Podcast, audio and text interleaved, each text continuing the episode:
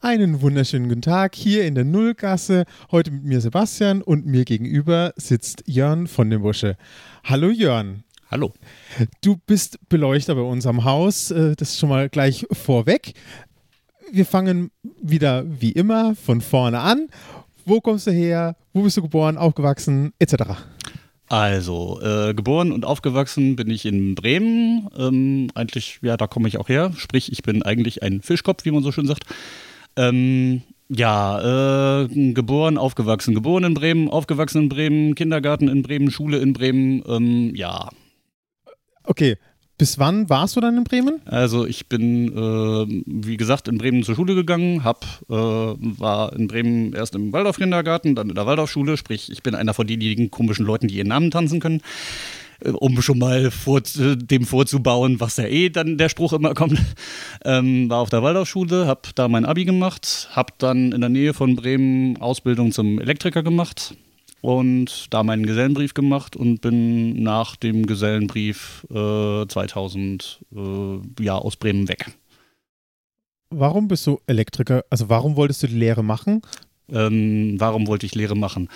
Ähm, für die Leute, die's, die sich ein bisschen mit der Waldorfschule auskennen, äh, da gibt es, ähm, sagen wir es mal, freiwillige Pflichttheaterstücke, die man machen kann. Also äh, es ist in der Waldorfschule normal so, dass man in der 8. und der 12. Klasse normalerweise ein Theaterstück spielt, aus dem Unterricht heraus, also aus dem Klassenverband heraus, der ja von der 1. bis zur 8. Klasse, äh, bis zur 13. Klasse im Idealfall der gleiche Klassenverband bleibt. Und äh, da bin ich dann so das erste Mal äh, im Prinzip in der achten Klasse äh, so ein bisschen mit Theater und dem ganzen Gedöns, was mehr Theater angeht, in Verbindung gekommen. Äh, was äh, dem normalen, also was, was mehr mit dem Theater in Verbindung gekommen, was diese normalen Veranstaltungen, die man aus dem schulischen Ablauf in der Waldorfschule eh schon hat, mit irgendwelchen Monatsfeiern, wo man sieht, dass Klassen was auf der Bühne dem Schulverband präsentieren, ein bisschen mehr in die Theaterrichtung oder in die Schauspielrichtung geht, in Verbindung gekommen.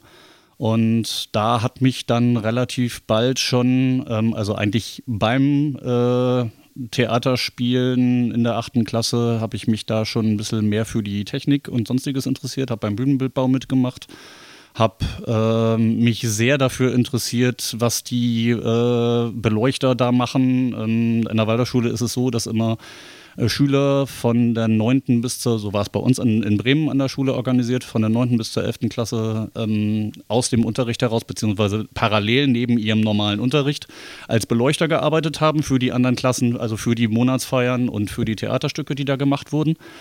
Und ähm, von daher habe ich mich da in der achten Klasse schon sehr für interessiert und habe gefragt, ja, wie kommt man da hin? Habe die Beleuchter gefragt, habe gesagt, kann man mal euch mal helfen, bei euch zugucken oder sonstiges.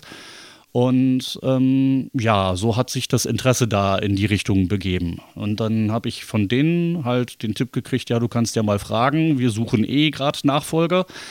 Ähm, und vielleicht, wenn du in der neunten Klasse dein Notendurchschnitt gut genug ist und dich du, dafür, du dich dafür interessierst und die Lehrer sehen, dass das funktionieren könnte, dann könntest du das werden. Und dann habe ich in der neunten Klasse, als ich dann in die sogenannte Oberstufe kam, wie das in der Waldorfschule aufgeteilt ist, äh, habe ich gefragt und ähm, bin tatsächlich als einer von damals vieren, vorher waren es immer nur zwei, aber bei uns in der Klasse haben sie dann angeführt, vier Schüler dazu zu nehmen, ähm, vier Beleuchtern geworden. Davon haben zwei, äh, waren das ein bisschen intensiver gemacht und zwei ein bisschen weniger intensiv. Ähm, und äh, so bin ich dann erstmal in die Schulbeleuchtung gerutscht. Hab dann halt angefangen, äh, das ist dann äh, auch so in der Waldorfschule, das ist von Waldorfschule zu Waldorfschule auch unterschiedlich geregelt, wer das macht und wie das gemacht wird und wie die Kriterien sind, ob man es machen darf oder nicht. Bei uns damals war das Kriterium, bevor wir angefangen haben, so, ähm, dass es relativ gute Schüler sein müssen, die es machen können, weil sie halt relativ viel Lernzeit auch kompensieren müssen, äh, weil sie halt logischerweise, wenn eine achte Klasse oder eine zwölfte Klasse äh, probt auf der Bühne und da Licht gemacht wird, äh, die Zeit aus dem Unterricht raus müssen, weil sie ja müssen ja äh, während der Proben beziehungsweise während der Beleuchtungsproben, wenn dann irgendwelche Stücke geleuchtet werden, ähm, haben, können sie den unter dem Unterricht ja nicht teilnehmen. Und das musste damals kompensiert werden und deswegen sollten die Schüler relativ gut sein. So, und dann habe ich mit Beleuchtung angefangen. So. Also aus München kenne ich die so Theaterstücke von Waldorfschulen, weil ich das mal gesehen habe. Ähm, wie groß, wie groß darf ich mir das bei euch vorstellen? Weil du sagst, muss kompensiert werden, weil viel geleuchtet wird. Kannst du da irgendwie einen Vergleich ziehen? Was, was heißt, also wie groß ist denn so ein, so ein, so ein Achtklassstück? Ich würde sagen, ähm, man könnte es vergleichen mit einer, ähm, ja, tatsächlich mit einer Produktion, die man so bei uns im Studio machen würde. Also vom, vom Platz her, auch vom, ähm, vom Platz her, von, vom Aufwand her, was man äh, an Bühnenbild verstauen kann oder sonstiges oder äh, verändern kann. Man kann ganz viele Dinge äh, auch tun, indem man halt irgendwelche Drehwände macht und, und, solche Sachen verändert und sonstiges. Das, das geht auch, aber so ungefähr kann man das vergleichen. Nur, dass man halt ähm, im Vergleich zu, zu äh, Schauspielproduktionen mittlerweile halt deutlich mehr, äh, also bei den Klassenverbänden, je nachdem, deutlich mehr Schauspielende hat sozusagen. Also ähm, da werden dann auch äh, zum Teil äh, Stücke, bei uns war es so, wir haben Stücke äh, doppelt besetzt ähm, beziehungsweise nicht doppelt besetzt, sondern vierfach besetzt, damit man das Stück einmal in der Pause teilen konnte, weil wir so viele Schüler waren mit 42 in der achten Klasse, dass man halt die, die, äh, die Rollen irgendwie gut aufteilen konnte. Das ist halt der einzige Unterschied und man hat halt, ähm, ja, es ist keine, keine normale Produktion. Und ähm, vom technischen Ablauf, abgesehen von den eingeschränkten Bühnen-Dings, äh, ist es so, dass man an vielen Waldorfschulen halt eine sogenannte Eurythmiebeleuchtung hat. Das ist, äh, die sind meistens dazu ausgelegt, ähm, sehr viel mit Farbrampen zu machen. Und das heißt, die haben ähm, meistens viele Oberlichter mit äh, ganz viel vielflammigen ähm, Rampen, die dann aus den klassischen vier additiven Farben bestehen: Gelb, Rot, Blau, äh, Grün, manchmal Weiß da wird dann halt ähm, mit so viel gemacht. Viele, ähm, also meine Schule damals hatte dann zusätzlich noch 12, 14, 16 Scheinwerfer, die man sonst nur so noch einleuchten konnte über der Bühne beziehungsweise neben der Bühne. Und das war's dann. Das heißt, man muss dann auch aus dem technischen Bereich sich dann überlegen, wie äh, kriege ich irgendwie, wenn ich verschiedene Situationen habe, Außer mit diesen Farbrampen, wo man halt sehr viel Stimmung machen kann, was auch das Hauptthema der Eurythmiebeleuchtung ist, sehr viel mit Farbstimmungen zu machen. Ähm, da was Vernünftiges hinzukriegen, wie man wo was noch highlighten und vernünftig einleuchten kann. Und das äh, lernt man als Beleuchter in der Schule da relativ schnell und relativ einfach. Aber du hast ja trotzdem deinen Abschluss gemacht und ja dann haben wir jetzt auch schon, du hast deine Lehre dann gemacht, noch in Bremen. Ja. Ich habe äh, also ich habe nach dem Abitur erstmal ein Jahr äh, Zivildienst gemacht im Krankenhaus und wollte eigentlich irgendwie in die handwerkliche Richtung gehen. Hatte zwar dieses Beleuchterding im Hintergrund, hatte aber äh, durch meine Cousine und durch äh, ja machen wollen, die meine Cousine war auch bei uns an der Schule, und ist dann irgendwann an den Bodensee gegangen und hat Holzbootsbau gelernt. Und ähm, das war, fand ich so, ja, mit Holzarbeiten und Boote und so äh, als Fischkopf fand ich auch toll und hatte ich mir auch so vorgestellt, das zu machen. Ja, hat dann leider nicht geklappt, weil es Holzbootsbauer nicht so furchtbar viele in Deutschland gibt, die das ausbilden. Und äh, ich mich da auch eigentlich nicht so wirklich hintergehängt habe, weil das war so eine Idee, aber sonstiges. Und dann kam ähm, die Mutter eines meiner Beleuchtervorgängers, kam, äh, die sehr gut mit meinen Eltern befreundet war, kam äh, dazu äh, zu sagen, ja, ähm, da ist eine Ausbildungsfirma, wo mein Beleuchtervorgänger seine, auch seine Ausbildung zum Elektriker gemacht hatte, und hat da auch schon Beleuchtung gemacht und hat danach dann die Ausbildung im, in der Elektrik gemacht. Und den kannte ich, weil er parallel auch noch äh, ein, äh, ein, Mitschüler meines, ein Klassenkamerad meines Bruders war. Den hatte ich während meiner Zeit auch noch immer, immer mal wieder im Theater gesehen, weil der halt als äh, dann noch geholfen hatte und mal die Wartung gemacht hat an Dings. Und äh, dessen Mutter schlug meiner Mutter vor, ja, äh, die Ausbildungsfirma da sucht gerade einen Elektriker und sie finden keinen und überhaupt. Und ähm, wäre das nicht was für Jörn, der macht doch eh Beleuchtung. Und ja, dann habe ich da angefangen und habe äh, allerdings hatte ja Abitur, hätte also eigentlich nur zwei Jahre machen, Ausbildung machen müssen das wollte aber mein Ausbildungschef nicht, weil er genau an dem Kollegen gesehen hatte, dass dieses erste Jahr äh, wichtig ist, um gerade das Handwerkliche zu lernen. Hat mir dann gesagt, ja, ja, du hast zwar Abitur, aber ich fände es halt gut, wenn du das erste Jahr trotzdem machen würdest, weil ich habe gesehen, dass bei vielen Leuten das nicht funktioniert. Und dann habe ich gesagt, gut, dann mache ich das und habe äh, nach dem Zivildienst 97 angefangen äh, mit der Ausbildung und habe während der Ausbildung parallel aber schon über die Sachen, die ich im, ähm, in der Schule im Theater gemacht habe, Kontakt zu Theater-AGs gemacht, Kontakt zu äh, äh, anderen Theatergruppen und zu Kulturzentren in Bremen gekriegt. Schlachthof ist da so ein, so ein Name, ein großes Kulturzentrum auf der, auf der Bürgerweide in Bremen. Und ähm, was heißt großes? Bekanntes.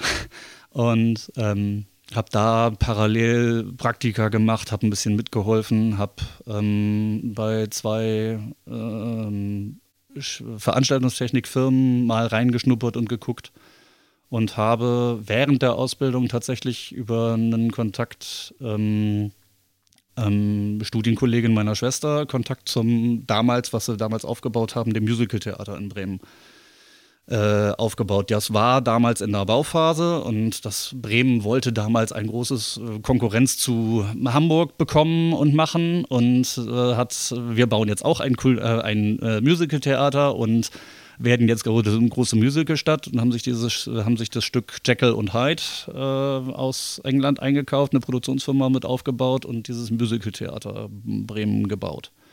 Und da habe ich in der Bauphase äh, Praktikum gemacht, habe Scheinwerfer mit eingehängt und habe Nachtschichten geschoben äh, an den Wochenenden, um halt Scheinwerfer einzuhängen, weil wir konnten halt äh, damals viele Sachen erst nachts machen, weil tagsüber war noch Baustelle äh, und äh, das konnte nichts gemacht werden, beziehungsweise tagsüber waren dann auch schon, ähm, wie das bei uns auch ist, Proben auf der Bühne.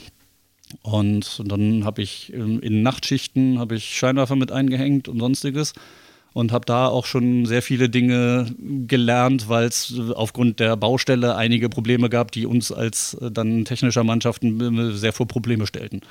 Und so habe ich dann halt schon da meine Erfahrungen in der Veranstaltungstechnik gemacht, neben meiner Ausbildung im normalen Elektrikergewerbe als Schlitzeklopper und Dosensenker und wie auch immer.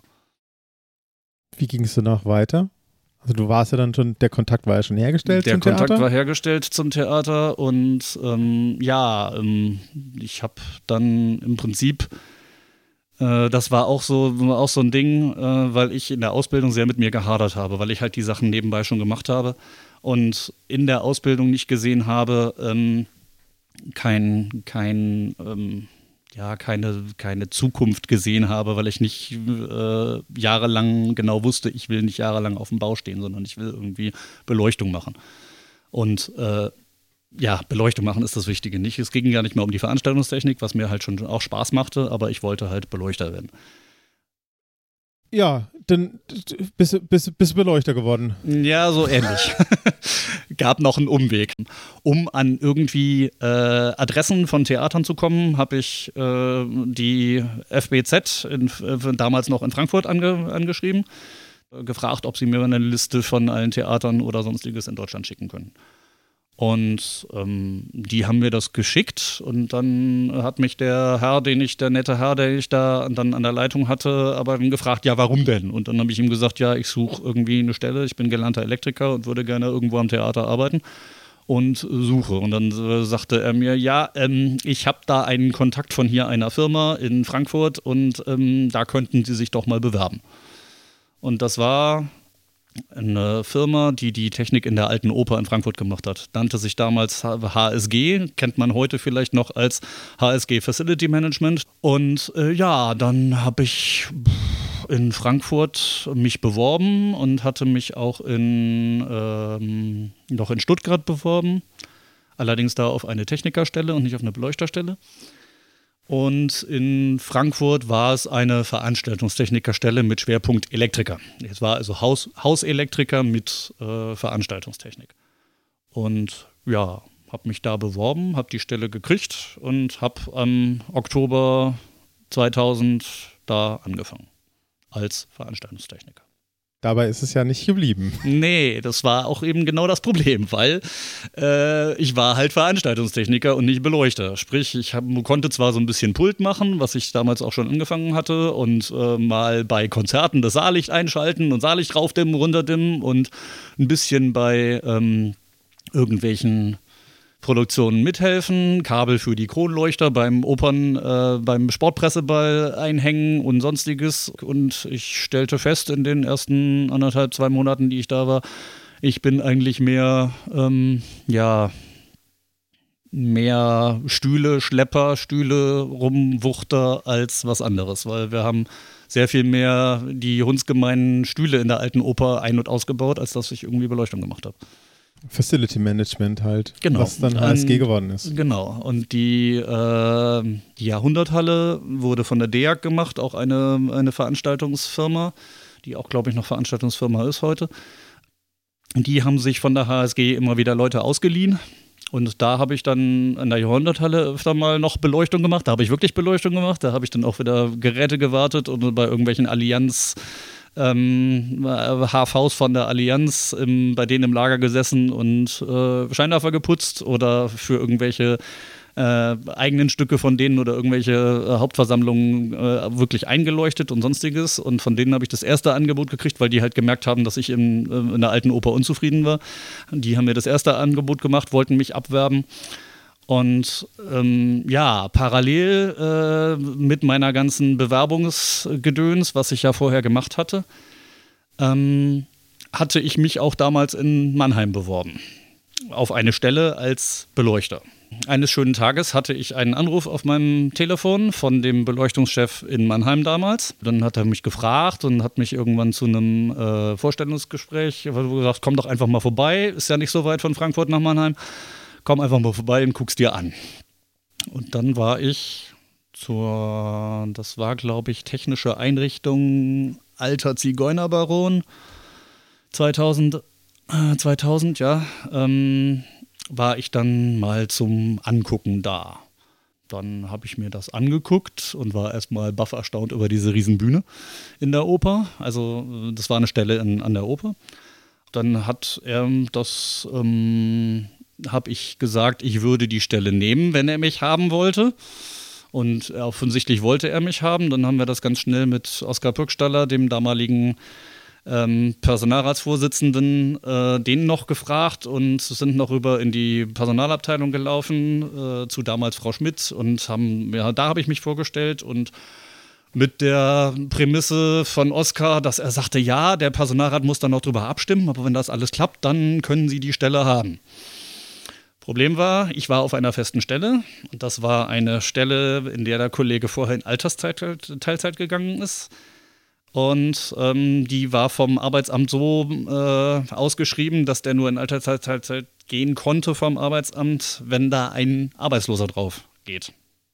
Sprich, ich hatte die Prämisse, ähm, es war irgendwie am 27., 28. Äh, November ich muss jetzt ganz schnell meine Stelle loswerden, um 14 Tage arbeitslos zu sein, damit ich diese Stelle kriege. Dann bin ich äh, in unser Verwaltungsbüro in der alten Oper gegangen und habe äh, der Bürodame, die sehr nett war, die dann schon sah, als ich kam, oh oh, ähm, die wusste schon, wie der Hase läuft. Und dann sind die mir entgegengekommen, haben einen Aufhebungsvertrag mit mir gemacht, dass ich halt 14 Tage mich arbeitslos melden konnte und habe dann zum 15. Dezember 2000 im Nationaltheater angefangen. Und da bin ich bis heute. 21 Jährchen lang schon. Jo. Fast. Fast. Gut, das war jetzt äh, ganz, schön, ganz schön viel bis hierher. äh, seitdem ist jetzt dann nicht mehr so viel passiert. Naja. ja, also in deiner, in, in deiner, in deiner Karriere, sag ich mal, äh, weil du bist ja immer noch Beleuchter. Ja, ich bin immer noch Beleuchter und ähm, ja, habe, bin aber mittlerweile dann jetzt doch ein bisschen aufgestiegen, nachdem das mit dem Stellwerker nicht geklappt hat, was aber ein Mannheimer Unikum ist, dass es äh, keine Stellwerksbeleuchter gibt. Ich glaube, da sind wir das einzige Theater in ganz Deutschland, bei dem das so ist. Wir haben einen einzigen Stell Stellwerker für vier Spielstätten. Von daher ist das schon ein bisschen seltsam.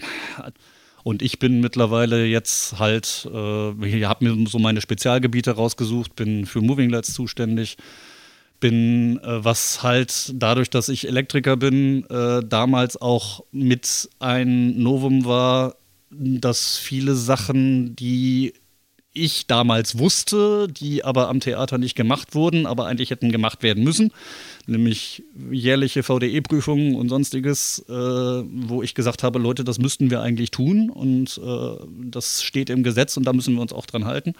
Und viele von den altgedienten Kollegen, die zwar auch aus der Elektrik kamen, aber länger raus waren als ich, dann auch so sagten so, äh, Moment, halt, wissen wir nicht und sonstiges. Und von daher habe ich mit äh, meinem damaligen Vorarbeiter äh, viele Sachen im Hause umgebaut und mit, dem, mit den Kollegen viele Sachen umgebaut und verbessert und Sachen eingeführt, die dann andere Renovierungsschritte, die dann später von der Leitungsebene kamen, vorweggenommen oder sicherer gemacht haben. Und dann gab es halt irgendwann eine neue Dimmeranlage mit den Sicherheitsvorkehrungen und sonstiges. Was uns aber geblieben ist, ist halt viel Arbeit mit Reparaturen und halt den VDE-Prüfungen oder DGUF 3-Prüfungen, äh, die man halt machen muss. Beziehungsweise, ähm, ja, was bin ich geworden? Beleuchter. Äh, ja, ich bin jetzt dann noch äh, aufgestiegen zum stellvertretenden äh, Vorarbeiter. So. Jetzt hast du ja schon erwähnt, es gibt die äh, Beleuchtungsmeister, dann den Stellwerker und dann ist die Abteilung ja nochmal dann in euch, also die dritte Gruppe, sage ich jetzt mal, sind dann die Beleuchter. Äh, aber ihr seid ja auch nochmal, ihr habt euch nochmal aufgeteilt. Es gibt ja diese, die Bühnenbeleuchter, sage ich jetzt mal, und die Brückenbeleuchter. Ist es, ist das eine äh, wirkliche Aufteilung oder macht, macht ihr das von euch aus? Also, das ist ursprünglich her, ähm, das ist auch an jedem Theater unterschiedlich. Ähm, es gibt Theater, die haben das noch weiter äh, verkleinert, äh, in noch kleinere Einheiten. Ähm, in, äh, ich kann jetzt das Beispiel äh, Zürich zum Beispiel nehmen, äh, da die haben sogar aufgeteilt, äh, sie haben Bühnenbeleuchter, die also nur den Bühnenbereich machen, dann haben sie Galeriebeleuchter, die die Galerien und äh, Türme machen, also die Portaltürme machen und haben Vorbühnen und Brückenbeleuchter. Also das heißt Vorbühnen bzw. Z-Brückenbeleuchter und äh, Brückenbeleuchter. Das heißt, das sind die alles, äh, die den Bereich Vorderhaus, also vor dem, äh, überm, überm, überm bzw. neben den Zuschauern und halt die Portalbrücke machen. Bei uns äh, hat sich das jetzt auch so aufgeteilt. Wir haben jetzt noch drei Brückenbeleuchter. Da ist also auch schon eine Stelle eingespart worden. Aber die machen auch schon nicht mehr, schon lange nicht mehr ausschließlich Brücke, sondern wenn auf der Bühne was oder auf der Brücke was zu tun ist, dann machen sie es. Und sonst helfen sie natürlich auch unten mit. Was damals, als ich angefangen habe, überhaupt nicht so war. Da war es zum Teil sogar so, wir hatten einen Kollegen, wenn eine Batterie von Halogenflutern zu stellen war, dann hat der seine zehn Stück auf der linken Seite gestellt, die rechte hat ihn nicht interessiert. Hat man nicht gemacht meine Seite ist die linke und so. Und weh, da gab es auch heiße Diskussionen zwischen den Vorarbeitern, weil die Vorarbeiter waren zum Teil auch Seiten, äh, kam eine Seite, andere Seite gemacht. Ist heute auch nicht mehr so. Aber äh, da war es dann auch so, dass die Vorarbeiter sich streiten konnten, ähm, auch wenn sie parallel, meistens parallel ja nie da waren. Ähm, der eine hat nur die eine Seite gemacht, der andere hat nur die andere Seite gemacht. Und dann gab es immer Streitpunkt zwischen dem einen Kollegen, der nur links machte. Nee, nee, nee, nee, das steht, das steht links, das steht links. Nee, nee, das steht rechts. Mache ich nicht. War dann immer sehr lustig bei den Neuproduktionen, wo stecke ich jetzt welchen Apparat. Ähm, wenn der in der Mitte steht, ist er dann links oder rechts. So halt. Okay, dann kommen wir mal zur beliebten Kategorie. Was machst du eigentlich den ganzen Tag? Wie, was, wie schaut ein, ein Standard also jetzt nicht die Vorstellung oder du kannst auch einen Abend, äh, einen Tag, wo eine Vorstellung abends ist. Ähm, was, was machst du in deinen acht Stunden, die du, die du auf der Bühne oder im Haus bist? Also ein normaler Arbeitstag, äh, wenn ich das über den ganzen Arbeitstag sehe, sieht im Normalfall so aus, dass wir morgens um sieben auf der Bühne stehen und das Bühnenbild vom Vorabend, äh, wenn am Abend vorher gespielt wurde, den Rest abbauen, was die Kollegen noch nicht gemacht haben am Vorabend. Bei vielen großen Produktionen ist es halt so, dass wir am äh, dadurch, dass um 23 Uhr ja Schichtende ist, viele Vorstellungen gehen bis kurz vorher, von daher machen wir hinterher nicht mehr allzu viel die, die Sachen, die ganz dringend weg müssen, weil äh, morgens um sieben auch die Technik auf der Bühne ist und dann anfängt das Bühnenbild abzubauen, sprich unsere Sachen, die wir vorher sichern müssen, werden am Abend vorher noch abgebaut, beziehungsweise wir müssen hoffen, dass wir ein paar nette Techniker haben, die nicht gleich unsere Geräte in die Ecke feuern, wenn äh, sie ihnen im Weg rumstehen. Ähm, müssen wir halt bei manchen Vorstellungen 7 Uhr pünktlich auf der Bühne sein und unseren Kram wegräumen und wegschieben und dann die Vorstellung abbauen. Das geht meistens so eine Stunde, je nach äh, Thema, Stunde bis anderthalb. Und dann fängt man an in Absprache mit der Technik und den Schnürmeistern und sonstigem die entweder eine Probe oder halt die Vorstellung für den nächsten Abend aufzubauen.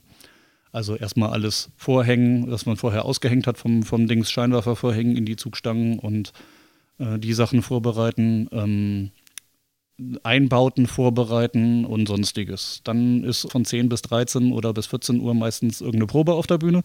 Da haben wir häufig nicht so ganz furchtbar viel zu machen, weil ähm, in Mannheim Gott sei Dank die meisten Proben nicht mit Licht sind, also, sondern nur in Endprobenphasen mit Licht sind am Vormittag.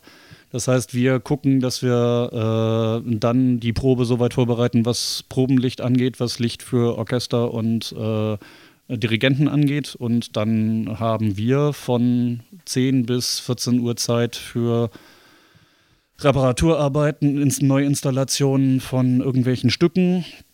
Ähm, eben diese viel und heiß geliebten VDE-Messungen, die wir das ganze Jahr über machen müssen, auf allen Positionen und mit allen Geräten.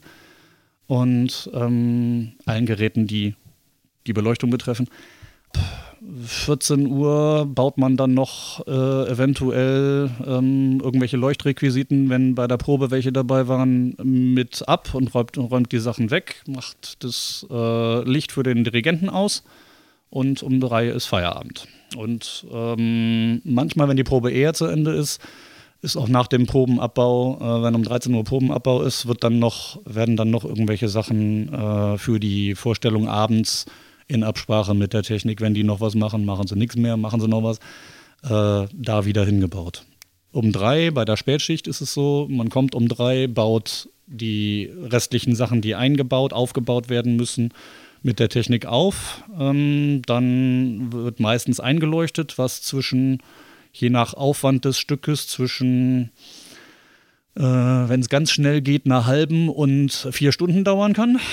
Einleuchten bedeutet? Einleuchten bedeutet, äh, jeden, äh, jeder Scheinwerfer, der jetzt nicht irgendwie ein computergesteuertes Moving Light ist, muss für den Abend äh, auf seine Position geleuchtet werden. Sprich, der Beleuchtungsmeister steht auf der Bühne und sagt die einzelnen Kreise an, die der Stellwerker oder äh, der Beleuchter, wenn im, äh, dann ein Beleuchter im Stellwerk sitzt, ähm, dann rauslässt und also anmacht, einschaltet und ähm, die müssen dann eingeleuchtet werden. Größe, Farbe, wobei Farbe macht man normalerweise, äh, macht die Frühschicht, dass die Farbfilter in die Scheinwerfer gesteckt werden.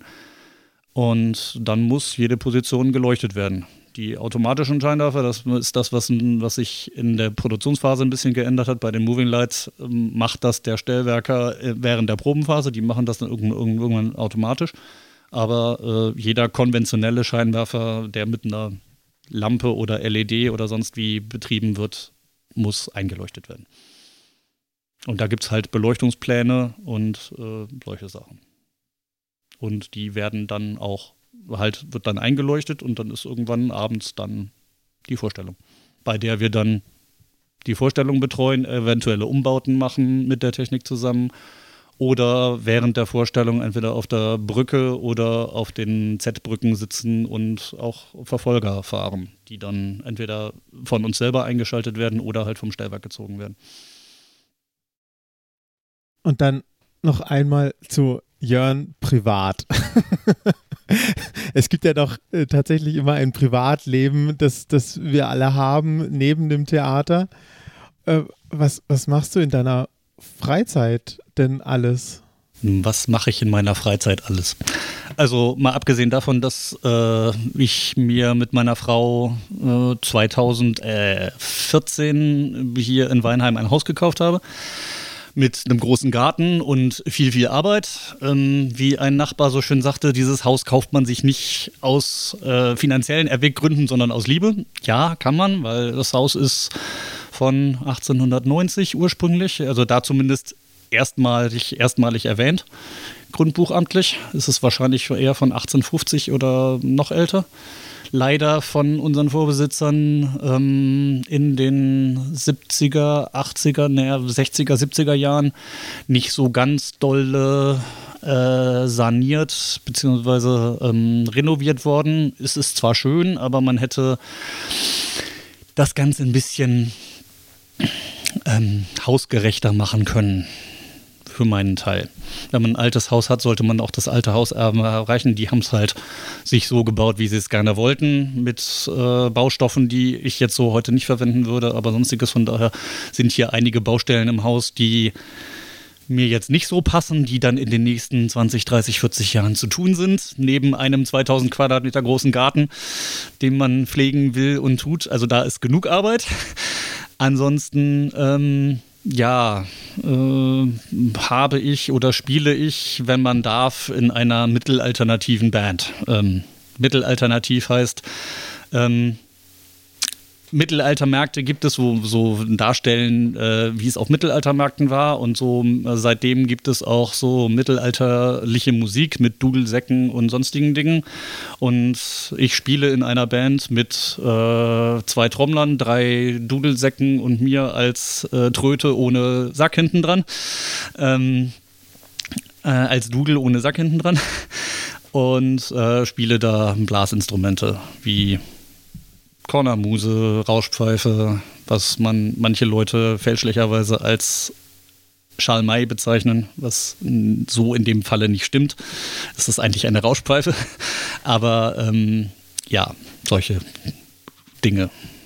Hast du dir das dann selber beigebracht? Oder? Ähm, Weil in, in, deiner Biografie habe ich es jetzt noch nicht gehört. Nee, in, deiner, in, meiner Biografie habe ich unterschlagen, dass ich äh, mit drei Jahren angefangen habe, äh, C-Flöte zu spielen und also Blockflöte zu spielen. Und äh, auf, dadurch, dass ich in der Waldorfschule war, halt äh, wir auch nicht genötigt, sondern äh, gesagt wurden, wir sollen ein Instrument spielen. Und ich ursprünglich mit äh, neun anfangen wollte, ähm, nachdem ich mit Blockflöte durch war, also Altblockflöte dann gespielt habe, äh, mir was Neues suchen wollte und eigentlich Oboe spielen wollte, weil mir der Ton unheimlich toll gefiel als Doppelrohrblattinstrument und sonstiges. Und das aber nicht ging, weil ich leider ein Mensch bin, der mit damals schon mit Migräne zu kämpfen hat und mir damals abgeraten worden ist, äh, aufgrund des Kopfdrucks äh, Oboe zu spielen. Und dann bin ich auf Klarinette umgeschwenkt und habe mit zehn angefangen, Klarinette zu spielen ähm, Unterricht mit, bis Jugend musiziert, zweiter in Bremen und ähm, ja, äh, habe das gespielt, bis ich aus Bremen weg bin.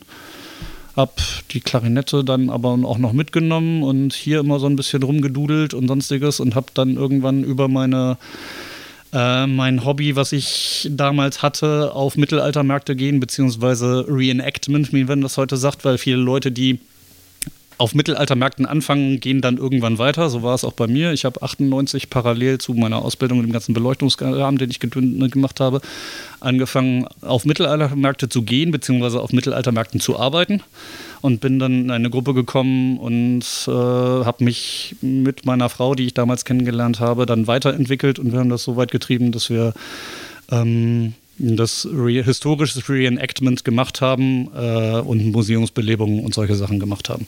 Also authentisch und so authentisch wie möglich und sonstiges. Und darüber habe ich eine Gruppe kennengelernt, äh, die halt auch Musik machte und bin dann in diese Musikschiene reingerutscht. Habe im Prinzip meine ersten Sachen gemacht mit der Band. Zusammen bin ich über einen Brezelfestumzug in Speyer gelaufen und habe da Musik gemacht. Und da in die Band reingerutscht und äh, wir machen das jetzt seit, seit 2009, 2008, irgendwie so um den Dreh. Und das ist das, das Reenactment ist jetzt so ein bisschen eingeschlafen, seitdem wir 2014 das Haus gekauft haben, weil das halt äh, dieser Mittelalter-Sachen, das äh, historische Beleben von irgendwelchen Schlachten und sonstiges doch sehr zeit- und sehr geldaufwendig ist und ähm, das eh schon schwer war, mit dem Job am Theater mal die Wochenenden freizuschaufeln und auf irgendwelche Termine zu fahren was dann nur mit viel Dienstgetausche und sonstiges geht, was man aber dann irgendwann, weil wir uns auch, meine Frau und ich, wir uns auch weiterentwickelt haben und uns das jetzt nicht mehr so viel Spaß macht, wir uns einfach in eine andere Richtung entwickelt haben. Und äh, wir zwar, ich zwar die Musik gerne noch mache, aber von diesem historischen wir dann doch so ein bisschen weg sind. Wir haben zwar noch viele Sachen davon, aber wir haben unser Zelt mittlerweile wieder verkauft ähm, und machen sowas eigentlich kaum noch. Wir gehen zwar, also ich gehe zwar mit der Band noch auf Märkte und spiele da, aber ansonsten ist dieses Mittelalter, was dann zwischendurch war, hat sich wieder erledigt, sozusagen. Jetzt haben wir schon ganz viel, ganz viel gehört, was, was du machst und wie und überhaupt. Äh, und, und, und wir, wir, haben ja auch schon gehört, mit wie viel, mit wie viel Leidenschaft du da dran gehst. Ähm, meine Frage jetzt noch, die Frage kennst du wahrscheinlich auch schon. Was, an welchem Stück, das wir jetzt bei uns am Nationaltheater haben, hängt dein Herz? Also wo ist, wo sind die meisten Emotionen mit verbunden? Egal ob, also kannst auch zwei, also die meisten positiven und die meisten negativen oder wenn du nur eins, dann nur eins. Puh das ist schwierig in 21 Jahren. Das wird wahrscheinlich bei den Kollegen, die äh, länger da sind, äh, wird es noch mehr sein. Also eins gibt es nicht. Kannst auch mehrere erzählen. Also äh, was vom ähm, von der von der Lustigkeit her, von dem, was am meisten Spaß gemacht hat, ähm, was auch vom Aufwand her jetzt, äh, vom Aufwand her am meisten Spaß gemacht hat oder ja, vielleicht, nee, noch Spaß macht, weiß ich nicht, liegt es auf Eis oder ist es abgespielt, kannst du wahrscheinlich eher sagen, ähm, sind so Sachen wie Musicals. Also wir haben Crazy for You gemacht, das hat, äh, hat war super von Gershwin, äh, nicht, doch Gershwin. Ähm, haben äh, haben My Fair Lady auf dem Programm, was immer Spaß macht. Äh, Blues Brothers war sehr lustig. Vom Aufwand her war auch vom, äh, also vom, vom Leuchten her, das ist alles von den, von den äh, Dings. Was auch lustig waren, sind halt manche moderne Stücke, waren sehr ganz gut. Da kann ich bloß die, die Glanert-Sachen sagen, die bei vielen Kollegen sehr beliebt waren. Ähm, ich habe jetzt den, den äh, Spiegel des großen Kaisers leider nicht gesehen. Aber äh, was da wohl, äh, was mir in Erinnerung geblieben ist bei Glanert, ist äh, Scherz, Satire und tiefere Bedeutung. Das war wirklich Spaß. Das war vom Arbeitsaufwand her für uns anstrengend, aber es hat einfach nur Spaß gemacht, wenn man da äh, sonstiges. Und das ist bei vielen Stücken so, auch wenn man dann. Ähm, äh, ja, die Stücke nicht so unbedingt mag, wenn das, äh, wenn ähm, die Arbeit auf der Bühne Spaß macht und man, man sieht, was da auf der Bühne, dass es läuft und dass es gut geht, dann macht auch das Arbeiten Spaß. Stücke, die nicht so Spaß machen, ähm, sind, auch wenn sie musikalisch super sind, äh, ist halt immer irgendwelche großen Schinken. Also ähm, der, der jährliche Parsival, an den gewöhnt man sich, auch wenn man vier Stunden auf dem Turm sitzt und sich die Finger am Verfolger verbrennt. Das ist okay. Das ist Tradition. Ähm, was immer sehr mühselig ist in Arbeit und äh, sonstigem sind irgendwelche Ringproduktionen in allem, weil halt groß, riesig, äh, langatmig, viel zu, meistens viel zu verfolgen, viel zu installieren. Äh, jetzt bei unserem Ring, der jetzt auf Eis liegt und vielleicht noch mal irgendwann wiederkommt, wissen wir ja nicht. Ähm, die technische Umsetzung von den Sonderwünschen von Herrn Freier sind halt schon manchmal anstrengend und für uns sehr anstrengend. Aber es gibt auch andere Produktionen, die technisch anstrengend waren, was Auf- und Abbau angeht. Der Ring vorher, äh, vor dem jetzt Freier Ring, war für uns aufbautechnisch mit den ganzen Aufbauten, Einbauten, sonstiges auch schon anstrengend. Da war dann waren dann die Umbauten. Das war wirklich Stücke, da brauchten wir auch die acht Leute auf der Bühne abends, weil sonst hätten wir die Umbauten in, den, in der Zeit gar nicht hingekriegt. Würde man heute wahrscheinlich auch so nicht mehr hinkriegen. Ähm, zumindest nicht mit der Mannschaft. Weder, weder, von der Technik her noch von, von uns her, wenn ich mir die, die großen Riesenumbauten angucke. Ähm, das war anstrengend, aber es war dann auch schön, wenn man dann das sieht was wir früher furchtbar als furchtbar anstrengend, also als ich anfing, als furchtbar anstrengend und stressig empfunden habe, war tatsächlich die Zauberflöte mit den drei großen Umbauten. Das hat sich durch technische Veränderungen, die wir haben und durch Relativierung, dass sich vieles geändert hat bei uns, ähm, dass deutlich anstrengendere Stücke gekommen sind, die wir mit weniger Personal mehr stemmen müssen, hat sich das total äh, nivelliert. Ich finde die Zauberflöte, äh, die Zauberflöte sag schon, die Fledermaus super. Ähm, ist ein altes Stück, ist ja auch gerade renoviert, hat super tolle Bilder, ist ein, ist ein tolles Stück, was ich wirklich mag. Mag auch daran liegen, dass es das erste Stück war, was ich im Abenddienst hatte in diesem Theater. Von daher, ähm, ja, ähm, aber es ist längst nicht mehr so aufwendig, wie es am, einem am früher dann vorkam. Früher haben wir die mit, wie gesagt, auch mit sieben, acht Leuten geleuchtet. Jetzt leuchten wir sie mit drei, vieren und es ist längst nicht mehr so stressig, wie wir das in Erinnerung haben. Das sagen aber die meisten Kollegen. Wir wissen nicht warum, weil eigentlich ist weggefallen ist ja nichts, aber es ist auf allen Seiten irgendwie entspannter geworden.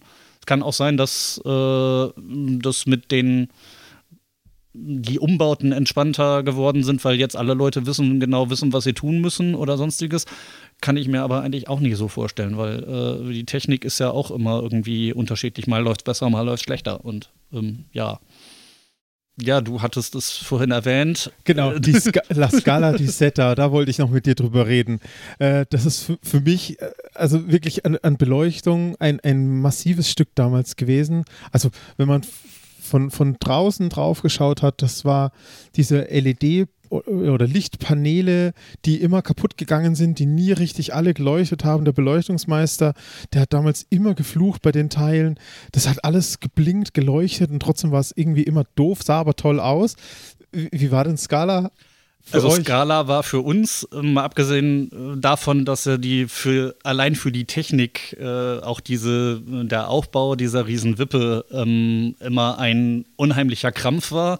Auch während der Produktionsphase war es ein unheimlicher Krampf für alle Beteiligten, weil äh, sich während der Produktionsphase herausstellte, dass die den, den Rahmen dieses, äh, dieser Wippe vorne nochmal deutlich verstärken müssen. Da musste tatsächlich nochmal ein zweiter Statiker, dann ein ehemaliger Kollege von uns, der damals in, dann nach Bayreuth gewechselt hatte, wiederkommen und das Ding neu planen.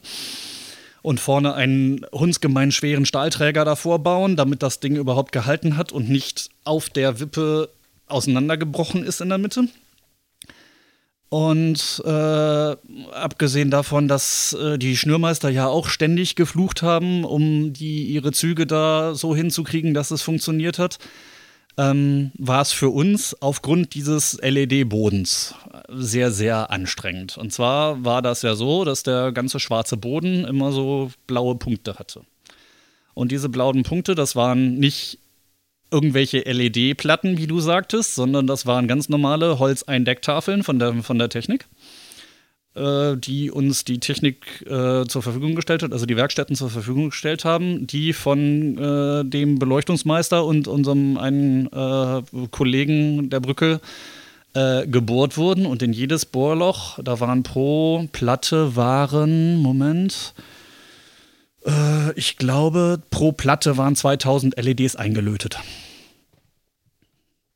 Also Eindeckplatte, äh, zwei Meter auf ein Meter und da waren ich glaube, zwei, nee, 200, Entschuldigung, nicht 2200.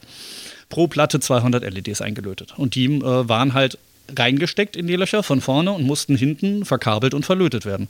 Und da standen die beiden Kollegen. Äh, das Stück kam Gott sei Dank direkt nach der Sommerpause raus, weil die letzten Wochen dann äh, der Sommerpause, ähm, die ersten zwei Wochen nach der Sommerpause standen die beiden Kollegen unten nur und haben äh, in irgendwelche Nuten und sonstiges hinten auf den Platten, auf der Unterseite der Platte die Kabel verlegt und äh, verlötet.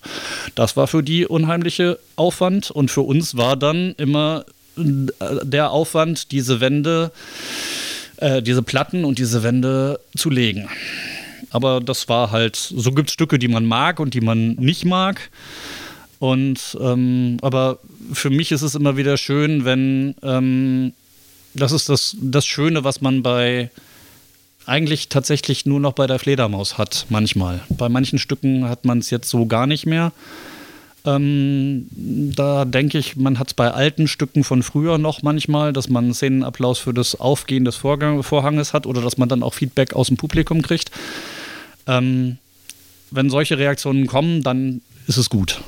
Und äh, das ist äh, das, was auch uns das Feedback gibt, weil wir ja sonst nicht so furchtbar viel Feedback kriegen. Aber wenn das Publikum sich freut und man merkt, es war ein Erfolg und der Saal ist voll und die Leute kommen gerne hin, dann ist auch das für uns sehr gut.